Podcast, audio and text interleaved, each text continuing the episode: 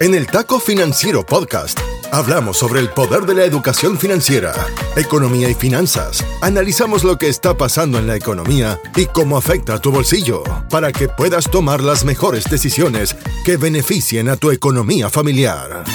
Prepárate, porque todo esto y mucho más escucharás solo aquí, en el Taco Financiero Podcast, junto al economista Enrique Castro, el mejor podcast en español sobre economía y finanzas. Bienvenidos.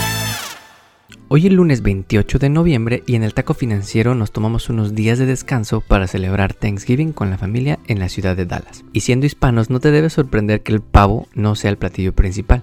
Cenamos cosas deliciosas como una cabeza de res hervida, espagueti, pay de nuez y hasta ponche pero sin alcohol por esta ocasión. Y luego de comer recalentado hasta el cansancio, esta semana te queremos compartir un episodio breve sobre dos indicadores en estos días de holidays para que prepares tus finanzas personales con la mejor información en español. El primero es el costo de la cena típica de acción de gracias. Y es que no sabemos si te diste cuenta, pero seguramente gastaste más que en otros años en los ingredientes para esta cena. La American Farm Bureau Federation publica cada año una encuesta en la que estima el costo de una cena para 10 personas y confirma tus sentimientos.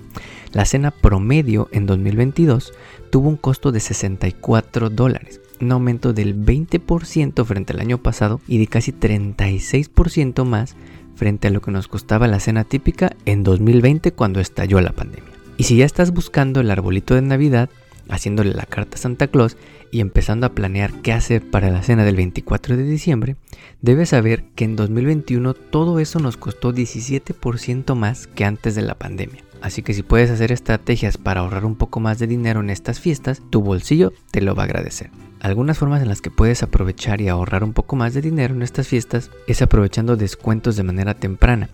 Muchos negocios desde inicios de noviembre están haciendo muchos descuentos porque las empresas tienen ahorita exceso de inventarios y quieren deshacerse de ellos haciendo muchos descuentos, que seguramente viste en esta época de Buen Fin y de Black Friday. Otras formas de generar unos ahorros es, no te sorprenderá, haciendo un presupuesto y no saliéndote de ese presupuesto. También puedes recortar algunos gastos desde ahorita para que tengas un colchón en diciembre que te permite disfrutar de los días de fiesta sin mucho estrés. Acuérdate que muchos de esos regalos van a terminar en el cajón o en el closet o en la bodega en enero o febrero.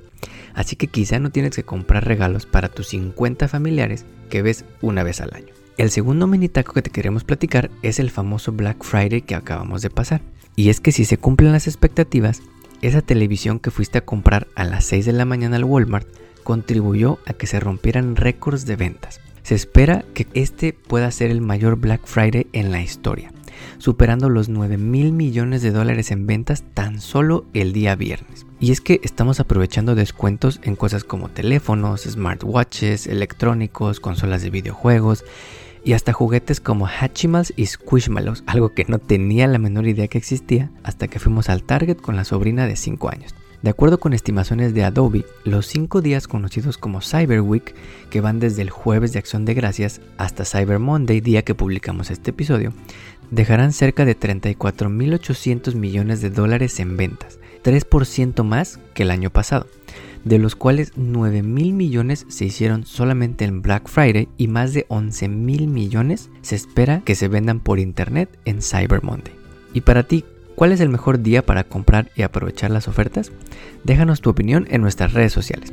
Regresamos la siguiente semana con más tacos financieros y en redes sociales te platicaremos esta semana sobre la fintech más importante de Latinoamérica, un banco completamente digital creado en Brasil que ya tiene presencia en México y que quiere convencerte de que por fin abras una cuenta de ahorro en México. Como siempre, te agradecemos que compartas este episodio y que nos pongas 5 estrellas en la plataforma de podcast donde nos escuchas. Nos ayudas así a a más paisanos.